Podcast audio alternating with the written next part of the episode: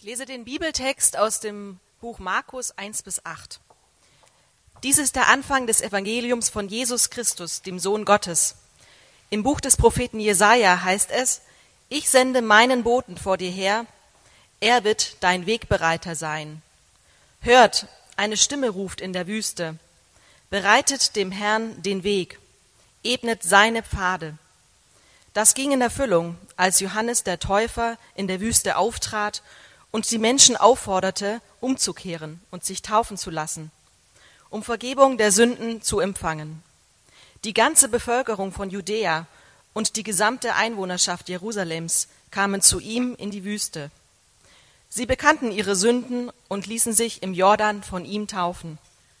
Johannes trug ein Gewand aus Kamelhaar und seine Hüften einen Ledergürtel und lebte von Heuschrecken und wildem Honig. Er verkündete, nach mir kommt einer, der stärker ist als ich. Ich bin es nicht einmal wert, mich zu bücken, um ihm die Riemen seiner Sandalen zu lösen. Ich habe euch mit Wasser getauft, er aber wird euch mit dem Heiligen Geist taufen. Guten Morgen auch von mir. Und ich wünsche euch natürlich auch ein super frohes, neues, gesundes, super Reaktion. Ich weiß gar nicht, wo ich stehen soll. Also, ich wünsche euch ein gutes Jahr, ein erfolgreiches, gesegnetes. Mit uns zusammen, vielleicht wird's das auch. Ähm, mein Jahr ging nicht ganz so gut los, muss ich ganz ehrlich sagen. Heute Morgen habe ich ähm, meinen gesamten, wirklich meinen gesamten Hipster-Coolness-Faktor verloren. Äh, gestern, ähm, gestern bin ich noch über die Schanze gelaufen, tatsächlich. Und äh, gute Freunde, die ich eigentlich gut kannte, oder die gut kennen, die sind an mir vorbeigelaufen, weil sie mich nicht kannten. Weil ich ähm, jetzt in der Elternzeit wirklich mir ein Bart wachsen lassen habe. Der eine oder andere hat mich gesehen, jetzt kurz nach Silvester noch. Äh, da waren auch nur noch zwei Augen. und sie haben mich nicht erkannt so. Und jetzt habe ich alles, ich fühle mich irgendwie nackt. Das Jahr geht komisch los. Ich bereue es zutiefst. Aber wir sind fast beim Thema schon, denn ähm, die haben mich nicht erkannt. Und ähm, unser Thema ja fürs letzte halbe Jahr oder letzte Jahr und dieses halbe Jahr jetzt noch, ähm, was vor uns liegt, ist Gott kennen oder Gott erkennen. Und manchmal geht es uns genauso, dass wir denken, oh Mann, Gott hat sich rasiert, ich erkenne ihn gar nicht mehr. Oder ich, ich sehe nur die kleinen Augen und ich denke, der hat so einen großen Bart und er geht an mir vorbei oder der wirkt in meinem Leben und ich sehe das überhaupt nicht, ähm, wie, der, wie der eigentlich interagiert oder wie er bei mir ist oder sonst irgendwie ist. Und deshalb ist das Thema so wichtig, finde ich. Und ähm, in meiner Elternzeit, jetzt letzten Monat, habe ich angefangen, Markus Evangelium zu lesen.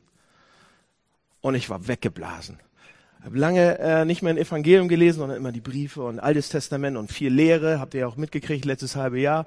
Und dann habe ich Markus Evangelium gelesen und ich, es hat mich umgehauen. Dann dachte ich, das müsst ihr auch haben.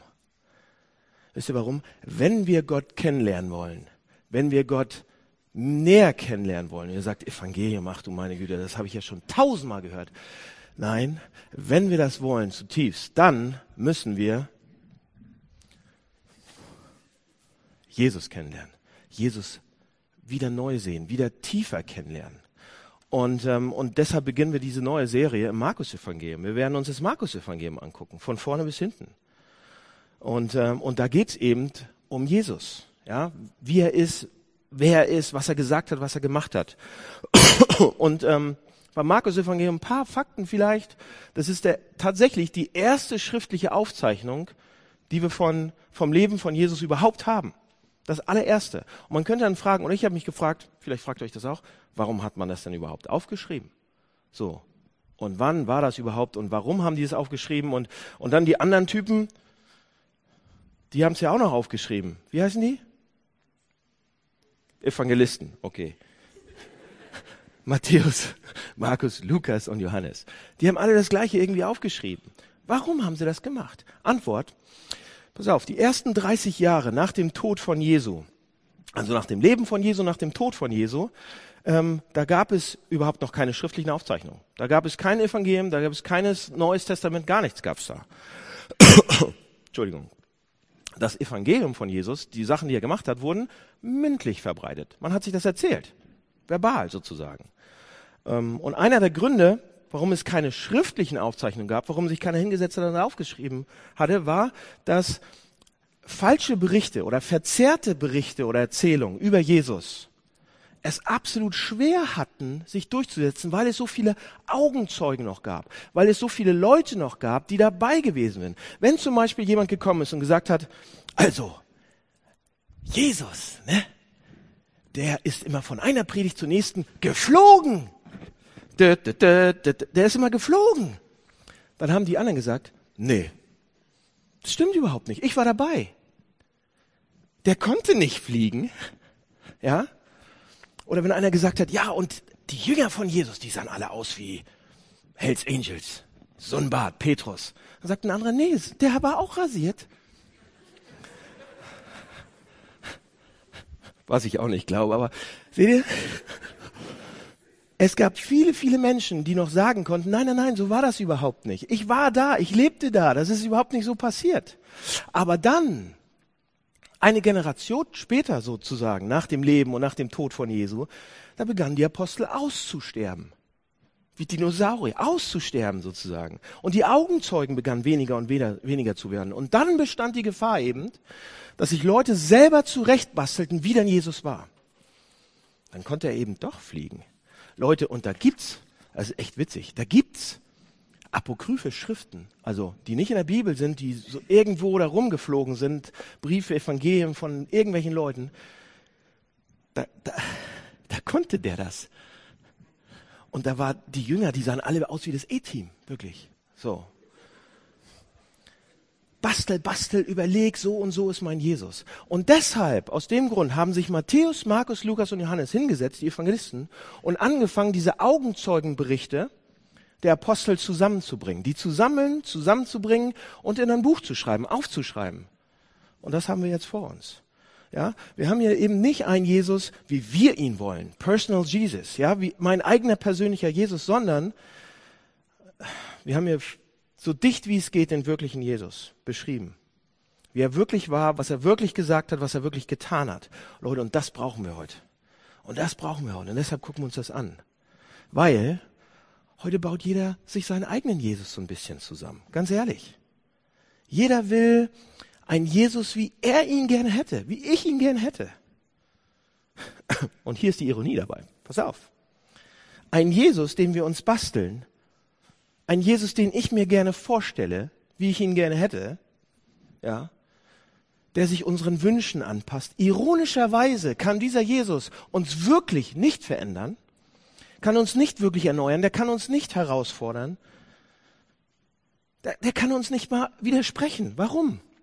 Weil er so ist wie wir. Weil ich ihn gemacht habe, weil ich ihn mir ausge... Ich bin fast. Seht ihr? Das ist die Ironie. Die Ironie ist, ein Jesus, den ich mir bastle, den ich mir selbst ausdächte, der nicht dem Echten entspricht, wird mich nicht ändern, erneuern, ver verändern und herausfordern. Wenn wir einen Jesus wollen, der wirklich helfen kann. Ähm, wenn wir einen Jesus wollen, der mich spirituell verändern kann, der mich geistlich verändern kann, der mich zu einem, zu einem weisen, tieferen Menschen machen kann, müssen wir den wirklichen Jesus versuchen zu finden, so dicht wie es geht. Und hier in Markus kriegen wir den. Ja, Markus beginnt direkt mit Jesus, so. Bam, sagen alle Hipster heute.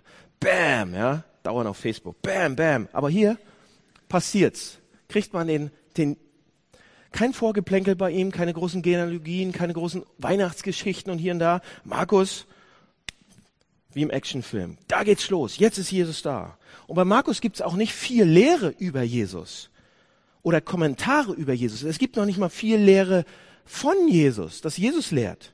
Markus will nur uns den Jesus zeigen, seinen Charakter und seine Handlung. Und deshalb, und das ist so interessant, das entspricht eigentlich dem europäischen ähm, Gefühl gerade. Ja? Und deshalb werden wir uns in den nächsten Wochen und Monaten auch den Markus-Evangelium richtig genau angucken. Und hier am Anfang, und jetzt geht's los, das, das Erste, was er sagt, ist was? Das Erste, was er sagt sofort ist, wer Jesus ist. Das ist das Erste, was er sagt. Wer ist Jesus? Und er sagt, er ist Christus. Christus oder Christos könnte man sagen. Und das meint, das bedeutet der Gesalbte. Und ein Gesalbte ist immer ein König. Also Jesus nach Markus sagt, das ist der König. Ersten Satz, zweiten Satz, die ersten, die ersten paar Verse. Er ist ein König, er ist der Christus, er ist der Gesalbte. Und Markus nimmt die ersten acht Verse jetzt, die wir heute uns angucken und zeigt, er ist ein König und was das bedeutet. Er, er zeigt uns, wer er ist, wo man ihn trifft und was er will. Ja, dieser König. Also wer er genau ist als König, wo man ihn treffen kann, wo man ihm begegnet und was er will, wo er hin will eigentlich. Ja, drei Punkte sind wir fertig. Die sind steckt drin. In den ersten äh, Versen zwei und drei äh, sagt uns Markus, wer dieser König ist. Da sagt er nämlich, da, da zitiert er eigentlich Jesaja. Da sagt er, ich sende meinen Boten vor dir her, wird dein Wegbereiter sein. Hört eine Stimme, ruft in der Wüste, bereitet dem Herrn den Weg, ebnet seine Pfade. Und dieses Zitat kommt aus Jesaja 40. Es ist eine Prophezeiung. Und die Prophezeiung sagt nichts anderes als, eines Tages wird der Herr selbst Gott selbst nach Jerusalem kommen. Und das schlägt ein wie eine Bombe damals. Und ihr sagt, hä, ist das wirklich so was Besonderes? Haben wir ganze Weihnachtszeit gehört. Ja, eines Tages wird der Herr selbst nach Jerusalem kommen und wird den Menschen seine Herrlichkeit zeigen und ein Bote vor ihm hergehen und rufen und ihm den Weg bereiten. Original Jesaja 40. Das ist die Prophezeiung. Was Markus dann macht, er nimmt diese Prophezeiung, nimmt diesen Text, nimmt diesen alttestamentliche Prophezeiung irgendwie und identifiziert den Boten, der da beschrieben wird, mit Johannes dem Täufer und das bedeutet dann, dass er den Herrn sozusagen, der in Jesaja beschrieben wird, identifiziert mit Jesus. Und er denkt, ja, was ist denn da Besonderes dran jetzt? Ja, Johannes der Täufer und Jesus, okay, kommen in Prophezeiung vor, super. Aber wenn wir uns den Text in Jesaja genauer mal anschauen würden, Jesaja 40, dann würden wir im Hebräischen sehen, dass das Wort Herr mit Jahwe übersetzt wird. Und Jahwe, ja, der hat verschiedene Namen im Alten, Alten Testament. Aber Jahwe ist der persönliche Name Gottes. Jahwe wird benutzt er nur, um sich selbst vorzustellen. Mose im brennenden Dornbusch. Da war Jahwe, ich bin der ich bin. Ja. Die Juden, bis heute ein orthodoxer Jude, hat so viel Respekt, so viel Ehrfurcht vor dem Namen Jahwe, dass er nicht ausspricht, nicht aufschreibt, nicht in den Mund nimmt, weil das, das ist Gott.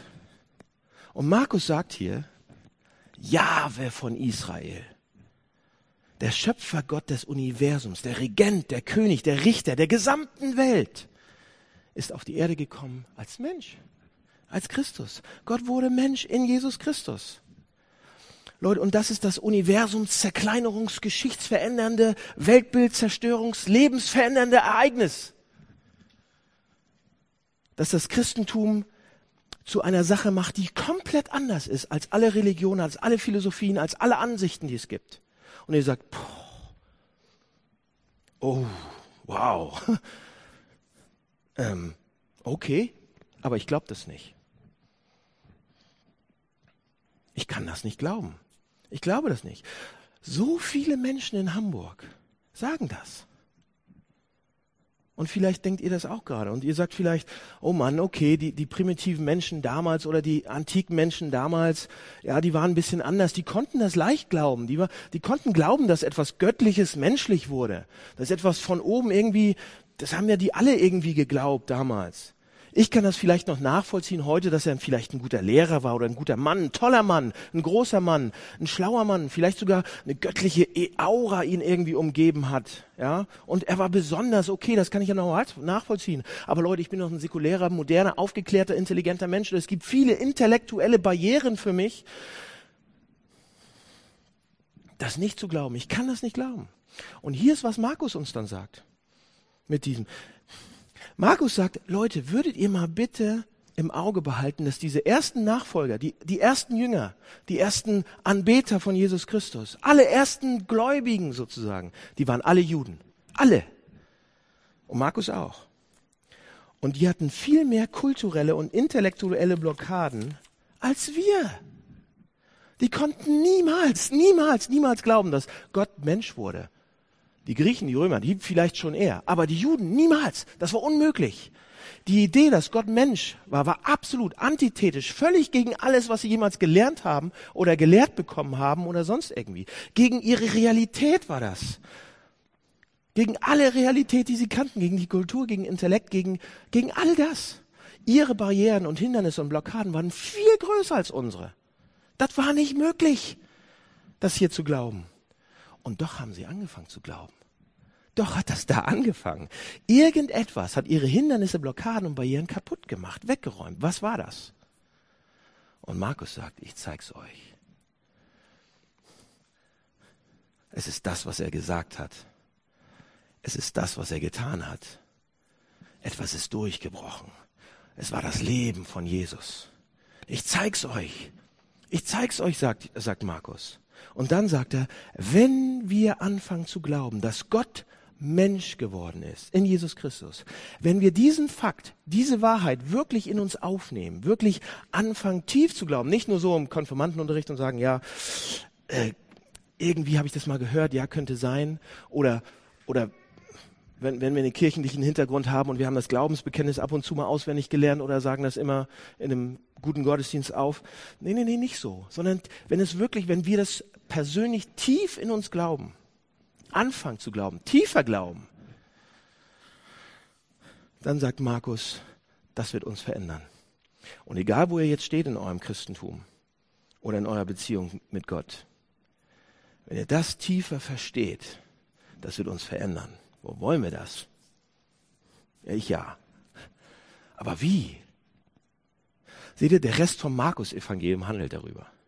Es geht genau darum, und das werden wir uns in den nächsten Wochen anschauen. Wenn dieser Gedanke bei uns im Zentrum steht und ins Zentrum rückt, wird er uns verändern. Egal wie lange ihr dabei seid, Leute. Und wenn Markus jetzt sein Evangelium ja mit dieser Prophezeiung anfängt, aus Isaiah 40. Dann sagt er damit nämlich auch, er hat sich als König vorgestellt, dann sagt er, hier kommt der König.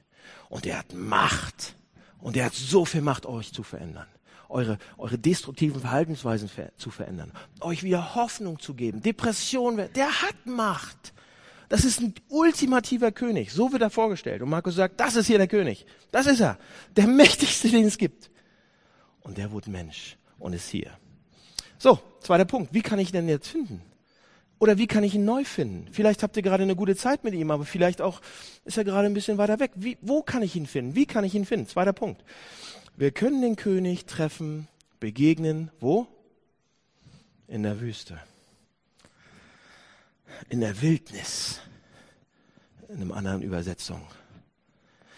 Leute, das ganze Thema dieses Kapitels hier ist, und wir werden das in der nächsten Woche noch ein bisschen mehr sehen, wenn wir den König finden wollen,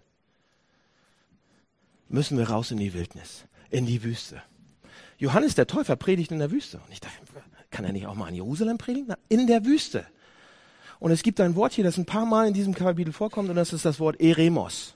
Eremit vielleicht, Eremos. Und das wird in allen Übersetzungen übersetzt mit Wüste. Ja? Und die Wüste ist ein Ort, was ist die Wüste? Da wird, die Wüste unterstützt kein Leben. Die Wüste ist lebensfeindlich.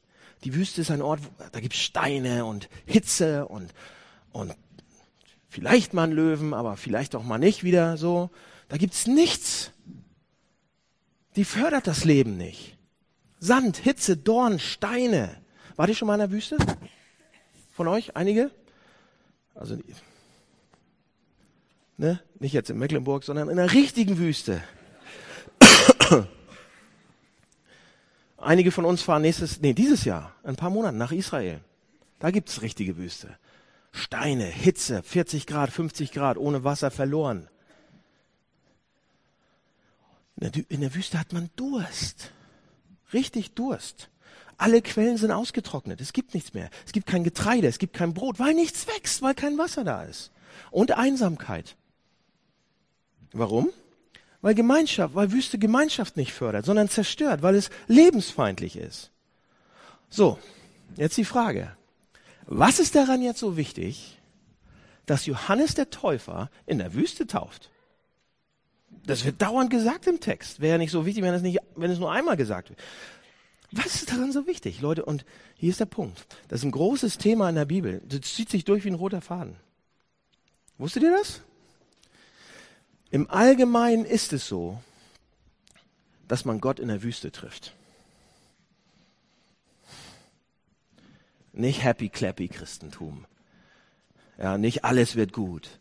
Im Allgemeinen ist es so, dass ein roter Faden, dass man Gott in der Wüste trifft. Man begegnet ihm in der Wüste. Man findet ihn in der Wüste. In der Geschichte Israels ist es immer wieder so, dass die Gott in der Wüste getroffen haben. Okay, wo trifft Mose Gott? Im brennenden Dornbusch. Wo ist das? In der Wüste. In der Wildnis, in der Wüste. Wo hat Jakob mit Gott gekämpft? In der Wüste. Wo hat Israel, das ganze Volk Israel Gott getroffen? In Ägypten? Nein, in der Wüste, im Sinai. Und in 40 Jahren Wüstenwanderung und Wüstenerfahrung hat Gott sie zu einem Volk werden lassen, zu seinem Volk. Dort sind sie seine Menschen geworden und er ihr Gott. Warum? Warum ist die Wüste im Allgemeinen eben der Ort, wo man Gott trifft? Seht ihr? Hier ist die Antwort. In der Wüste kann man nicht überleben ohne das Eingreifen Gottes. Alle Quellen trocknen aus. Also müssen wir das Wasser Gottes bekommen. Aus dem Felsen. Alles Brot wird schlecht, es verschimmelt, es wird fade, es wird schlecht, also müssen wir das Manna Gottes bekommen. Entschuldigung. Also sechs Wochen raus, Training fehlt. Alle wieder wach. Aber pass auf, in der Wüste wird alles schlecht. In der Wüste hat das Volk Israel gelernt, was wir alle lernen müssen. Und das ist, dass Gott nicht einfach nur ein netter Zusatz ist, ein Add-on, dass Gott nicht einfach nur ein Vitaminpräparat ist, eine nette Zutat. Ohne das rettende Eingreifen Gottes haben wir keine Hoffnung ohne Gott. Letztendlich, Leute, das sagt der Text damit, trocknen alle Quellen aus, außer Gott. Und ihr sagt, okay, hm, okay, was hat das jetzt mit mir zu tun? Heute, ja? Was hat das mit uns zu tun? Alles! Alles im Hebräerbrief, Neues Testament, lesen wir irgendwann auch noch. Lesen wir, dass wir heute, jetzt, wir, Gott immer noch nur in der Wüste treffen, ihm dort begegnen. Wisst ihr, was das heißt? Wir treffen Gott nur in der Wüste oder nur durch Wüstenerfahrung. Wisst ihr, was eine Wüstenerfahrung ist?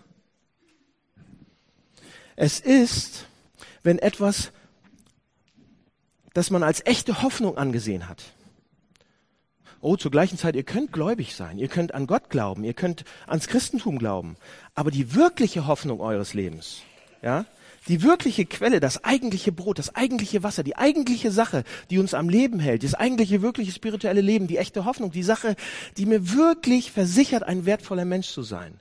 Unser echter Retter, könnte man sagen, unser richtiger Herr, unser echtes Brot, unser Wasser ist was anderes. Und es, und es läuft auf einmal weg und es zerrinnt und wir merken, oder es reicht nie aus. C.S. Lewis äh, beschreibt das absolut treffend in einem Zitat. Ich habe euch das abgedruckt vorne ähm, in Pardon, ich bin Christ. Ähm, etwas älteres Buch, aber auf den Punkt. Ich lese es mal vor. Lest mit. Hätten wir gelernt, richtig in unsere Herzen zu lesen, dann wüssten wir, dass in uns ein Verlangen ein heftiges Verlangen ist, das durch nichts in dieser Welt gestillt werden kann. Es gibt vieles auf dieser Erde, das ihm gerecht zu werden scheint, aber es bleibt immer ein Rest von Enttäuschung. Die Sehnsucht, die uns ergreift, wenn wir uns das erste Mal verlieben, wenn wir an ferne Länder denken oder am Anfang eines interessanten Studiums stehen, wird durch keine Ehe, keine Reise und kein Studium wirklich gestillt. Und ich spreche hier nicht von unglücklichen Ehen, vertuschten, vertuschten Ferien oder verpatzten Karrieren. Nein, ich spreche von den Besten, die es geben kann.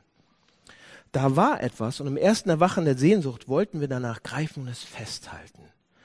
Doch immer wieder entgleitet es unseren Händen. Ich denke, jeder Mann weiß aus eigener Erfahrung, wovon ich rede. Die Gattin mag eine vorzügliche Frau sein. Das Hotel und die Aussicht können großartig und der Beruf des Chemikers mag eine interessante Sache sein.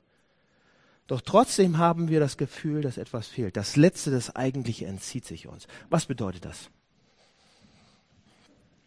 Leute, es ist nicht unsere Karriere, es ist nicht meine Karriere, es ist nicht meine Familie, es ist nicht mein Aussehen, jetzt sowieso nicht mehr, es ist nicht mein, mein mein Ansehen. Es ist nicht meine Freunde, es sind nicht meine Freunde, es ist nicht meine Leistung, es ist nicht mein Geld, es ist nicht, es sind keine Dinge. Es ist nicht noch nicht mal ein toller Ehemann, es ist nicht eine tolle Ehefrau, es sind nicht die tollen Kinder. Keines dieser Sachen wird mir jemals, jemals, jemals tatsächlich, wird mich jemals tatsächlich glücklich machen. Keines dieser Dinge kann den Durst stillen, letztendlich. Jede Quelle läuft trocken. mit Ausnahme von Gottes Wasser. Jedes Brot schimmelt, mit Ausnahme von dem Manna von Gott. So, und wenn wir das merken und erkennen, ohne dass das direkte Eingreifen, ohne das direkte Eingreifen Gottes in mein Leben, dann, Leute, und nur dann, wenn wir dann in der Wüste sind und das erleben, dann treffen wir den König. Und Johannes der Täufer war in der Wüste. Und was hat er da gemacht? Wisst ihr noch, was er gemacht hat? Das setzt dem Ganzen die Krone auf eigentlich. Und das macht es deutlich. Er taufte die Menschen. Wir denken, warte mal, ist das jetzt was Besonderes? Warum hat er die getauft? Gab es das vorher nicht auch schon? Gab es nicht vorher auch schon Taufen und Waschung und Güsse und Tauchgänge? Ja, die Juden hatten das. Ja, die Juden haben sich, zum Beispiel haben sich die Juden immer die Hände vorgewaschen. Nie krank geworden. Aber die haben sich auch nie die Hände vorgewaschen, bevor sie Tempel gebetet, äh, gegangen sind, bevor sie Gott angebetet haben. Ja, es war ihre Art und Weise, zu sagen, ich muss von Sünde gereinigt werden. Ich muss bestimmte Unreiten in meinem Leben irgendwie abschaffen oder wegkriegen oder abwaschen. Es war eine Art Ritual, eine Beichte, ja, eine Reinigung von, von schlechten Sachen, von Sünden. Und dann die Heiden, also wir, ja, die in den Tempel dann wollten, die zu Gott wollten, Gott anbeten, zu, ihm dichter sein wollten, wie sie, wir mussten nicht nur die Hände waschen, wir müssten komplett mit Wasser vollge, vollgespritzt werden, also uns übergießen mit Wasser, Waschung richtig, in tiefe Krühe rein, ja, und man musste sich selbst eintauchen, selbst untertauchen, Wasser über, weil die Heiden waren wirklich schlimm und wirklich unrein und wirklich dreckig. Ja, das gab's also alles. Waschung, Taufen, Güsse, Tauchgänge und alles gab's, um sich von Sünde reinzumachen, um, um vor Gott stehen zu dürfen. Das gab's seit Jahrhunderten. Und dann kommt Johannes. Und ich habe das vorher noch nie so gesehen, erst als ich den Text so studiert habe auch. Die haben sich vorher immer selber gewaschen selber getauft, immer. Die Heiden haben Selbsttauf gemacht, haben sich selbst bewaschen. Die Juden Selbstreinigung. Zum ersten Mal in der Geschichte kommt Johannes der Täufer und sagt, nein, ich muss euch taufen. Alle von euch. Nicht nur Heiden, nicht nur Juden. Egal was für ein, alle, egal was für ein Hintergrund. Es spielt keine Rolle, ob ihr ein Bibelgelehrter seid oder eine Prostituierte. Es spielt keine Rolle, ob ihr Jude seid oder Heide. Ihr müsst für diesen König, ja, von der Hand eines anderen getauft sein. Ich werde euch taufen. Später wird euch Jesus taufen. Ich taufe euch jetzt mit Wasser, später tauft er euch mit dem Heiligen Geist. Der Punkt ist, den er damit sagt, ist, ihr könnt euch nicht selbst retten. Ihr könnt euch nicht selbst taufen. So, was bedeutet das? Es gibt immer ein paar Leute hier im Hamburg-Projekt, ähm, die sind auf der Suche. Ihr kommt ins Hamburg-Projekt und ihr seid auf der Suche. Warum seid ihr auf der Suche? Weil alle Quellen ausgetrocknet sind. Dinge, auf die ihr euch vorher verlassen habt vielleicht, die taugen nicht mehr. Das Leben selbst ist kaputt, weg. Die sind nicht mehr da, sie bringen nichts, sie sind weggebrochen. Die, die, eure Quelle, ja, sozusagen, das Wasser eurer Freude oder Zufriedenheit, die ist nicht mehr da oder viel weniger oder es reicht nicht mehr. Es ist zu wenig. Und ihr merkt, diese Sachen waren mir so wichtig, das war so toll und ich habe sie und ich wollte mich selbst retten dadurch. Ich bin da immer nachgegangen und wollte mehr davon. Ich wollte alles glücklich und alles zufrieden oder ich wollte alles Geld und ich wollte Sicherheit, sozusagen. Ich habe, und ich habe alles von ihnen erwartet, dass sie mich gut machen, dass sie mich glücklich machen, dass sie mich zufrieden machen. Und jetzt, wo es eng ist, wo es nicht mehr, habe ich fast eine Identitätskrise. Und, und viele von uns haben das. Da war meine Quelle und ich hasse es, dass sie nicht mehr da ist. Es war mein Wasser des Lebens, es war das Brot und jetzt merkt ihr, es ist weg, ich bin leer, ich brauche es aber. Ich brauche irgendwas und ihr fangt an, in die Kirche zu gehen und nach Gott zu fragen oder nach anderen Sachen zu fragen. Und ich fange an, in der Bibel zu lesen und sage, das ist, was ich brauche. Wow, das ist, was ich brauche. Vielleicht Gott. Und wisst ihr, was ihr dann macht? Das Erste, was ihr tut, oder was ihr tun werdet, was ich gesehen habe, ist, dass ihr sagt, nun werde ich gut sein ich bin Christ geworden. Nun werde ich gut sein. Ich werde mich bessern. Ich werde meine Steuererklärung nicht mehr ähm, belügen und warten auf Ende Januar und so weiter. Und all diese bösen Sachen, die ich vorher getan habe, Menschen auszubeuten oder um weiterzukommen selbst, ich werde damit aufräumen in mein Leben. Ich werde es nicht mehr machen. Ich werde ein guter Mensch sein. Ich werde Bibel lesen. Ich werde zum Gottesdienst kommen und so weiter. Und Johannes der Täufer sagt, ihr versucht euch immer noch selbst zu retten. Ihr seid religiös geworden. Ja, ihr habt Gott vielleicht mal gesehen durch eine Scheibe oder sonst, aber ihr seid religiös geworden. Ihr versucht euch immer noch selbst zu taufen. Euer Fundament hat sich noch nicht selbst verändert.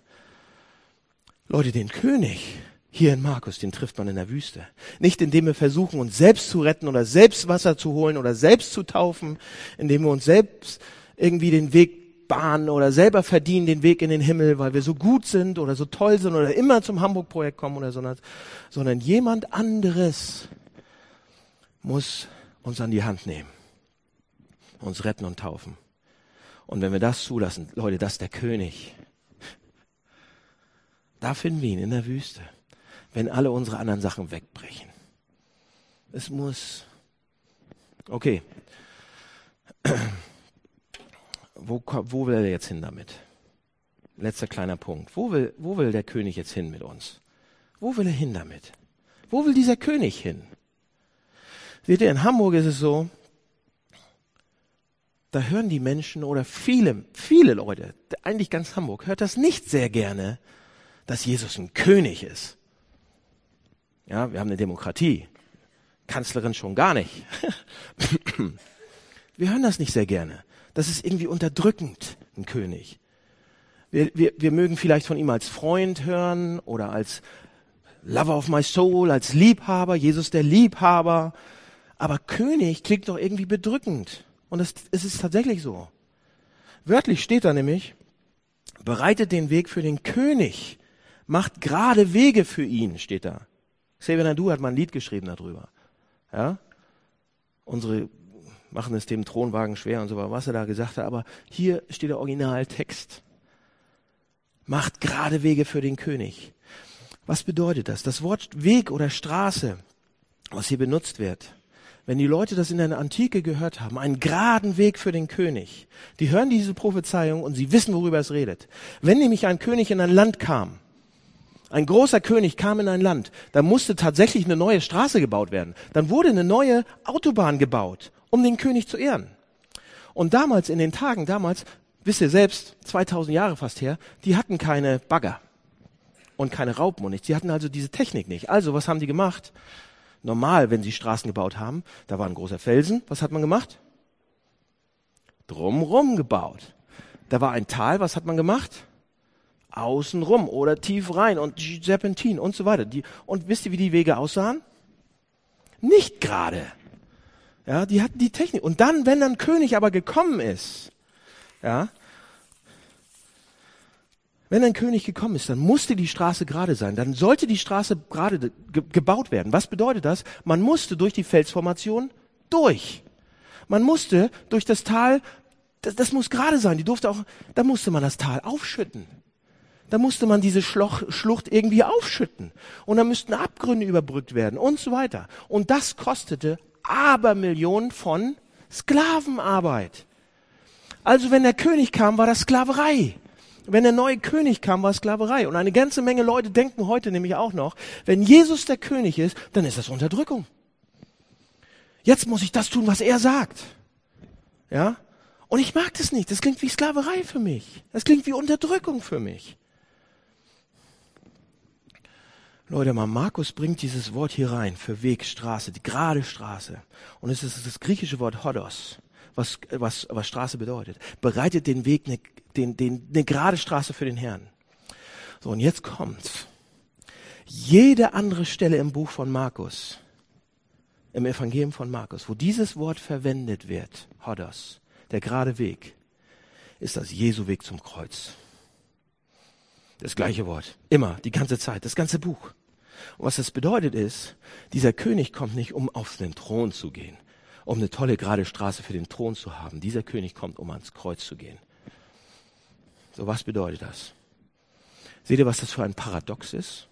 Könige sitzen auf Thronen, oder nicht? Die sitzen nicht auf Kreuz, also die hängen nicht an Kreuzen, die gehen nicht auf ein Kreuz zu, die gehen auf den Thron zu. Roter Teppich. Das Kreuz ist das Gegenteil von Thron. Ein Thron, ein Thron ist ein Ort von Macht, von Kraft, von Protz, von Prunk. Je größer, desto besser. Und ein Kreuz ist der Inbegriff von was? Von Ohnmacht, von Hilflosigkeit, von Sterben, von Tod. Eine Person, ja, die seinen Tod am Kreuz erlebt hat, der wurde noch mal, nicht, nicht mal erlaubt, privat zu sterben, alleine zu sterben. Ein langer, qualvoller Tod, nackt vor jedermann. Das war der Inbegriff von Hilflosigkeit, das Gegenteil von Thron. Und Markus sagt, seht ihr das? Seht ihr das? Christus ging in die ultimative Wildnis, in die ultimative Wüste. Was war diese Wüste für ihn? Dorn auf dem Kopf, Durst bis zum geht nicht mehr, Verlassenheit, Einsamkeit. Jesus Christus ging in die ultimative Wüste und hat Gott absolut verloren. Weg! So dass, wenn wir in unsere kleinen Wüsten gehen können, Gott ihn da finden können. Deshalb hat er das gemacht. Jesus nahm die Strafe, die wir verdienen, sodass wir die Gnade bekommen, damit wir eine Beziehung mit Gott haben können. Und was das bedeutet, ist, dass das Königtum von Jesus nicht bedrückend ist. Es, denn er ist nicht nur ein König, er ist auch ein Diener. Das Königtum Jesu ist nicht bedrückend, weil es Erlösung bringt, weil es Gnade bringt. Es ist nicht Versklavung, sondern Befreiung. Okay, da will er hin. In, auf der Konklusion, Fazit. Leute, wenn Jesus nicht nur ein großartiger Mensch ist, sondern Gott ist, und wenn dieser Gott nicht als König kommt, der auf einen Thron zugeht, sondern auf ein Kreuz zugeht, wie sollten wir dann reagieren? Ja, habt ihr gedacht, ihr kommt drum um? Was sollten wir dann machen? Wie sollten wir mit diesem Jesus umgehen? John Stott bringt es in einem kleinen Buch zum Christentum sehr präzise auf den Punkt. Er sagt, dass Menschen, dass wenn wir, wenn Menschen den wahren Jesus tatsächlich treffen, dann gibt es immer nur extreme Art und Weisen, dem zu antworten. Ja, dann gibt es kein Wischiwaschi mehr. Wenn wir tatsächlich den wirklichen Jesus hören, wenn wir den wirklichen Jesus tatsächlich treffen, wenn wir wirklich sehen, was er sagt, wenn wir hören, was er sagt, können wir ihn entweder hassen und versuchen wegzu, ja, auszulöschen, weg, oder zweitens, wir sind zu Tode erschrocken und laufen weg und versuchen so schnell wie möglich wegzukommen und sagen, ach du meine Güte. Oder drittens, wir fallen auf die Knie, auf unsere Füße, auf unsere Knie und sagen, was soll ich machen? Das sind die drei einzigen vernünftigen Antworten, die es gibt. Die eine Sache, Leute, die niemand sagen kann, wenn wir uns Jesus genauer angucken, ist, oh, nette Predigt. Prediger, Jesus, Body Jesus, nette Predigt. Das war sehr inspirierend. Leute, Jesus ist nicht inspirierend. Er ist nicht inspirierend. Er ist ein König. Ein Diener und ein König. Und ich hoffe, wir machen, wir kommen ans Dritte ran. Also uns niederknien und sagen, was soll ich tun? Und das können wir am Abendmahl gleich machen. Das ist ein guter Start ins neue Jahr. Wenn wir zum Abendmahl gehen, an sein Kreuz wer das schon kann. Wer das nicht kann, ey, kämpft damit. Guckt, ob ihr eine andere Antwort findet. Oder eine von den anderen euch passt. Aber lasst uns, wer möchte, zum Abendmahl gehen. Hände auf, was ich tun? Da ist er, der König und der Diener. Kennt ihr den wirklichen Jesus? Nächsten Monate kriegen wir raus, wie er ist. Lass mich beten. Lieber Herr, du Du bist der Anfang und der Vollender. Du bist das Alpha, das Omega. Du bist, ähm, du bist der König. Und gleichzeitig bist du ein Diener. Du bist so zurückhaltend, so demütig, so, du kommst nicht mit einem geraden Weg und einer Armee und alles, sondern kommst still leise. Du kommst dann, wenn wir nicht mehr weiter wissen. Dann bist du da, in den Wüsten. Ja, und das ist schwer und das ist schwer zu verstehen, aber ich bitte dich für uns, dass wir in den nächsten Wochen, Monaten dir näher kommen. Danke, dass du einfach ans Kreuz gegangen bist und nicht auf den Thron. Zuerst. Danke, dass wir dich haben. Amen.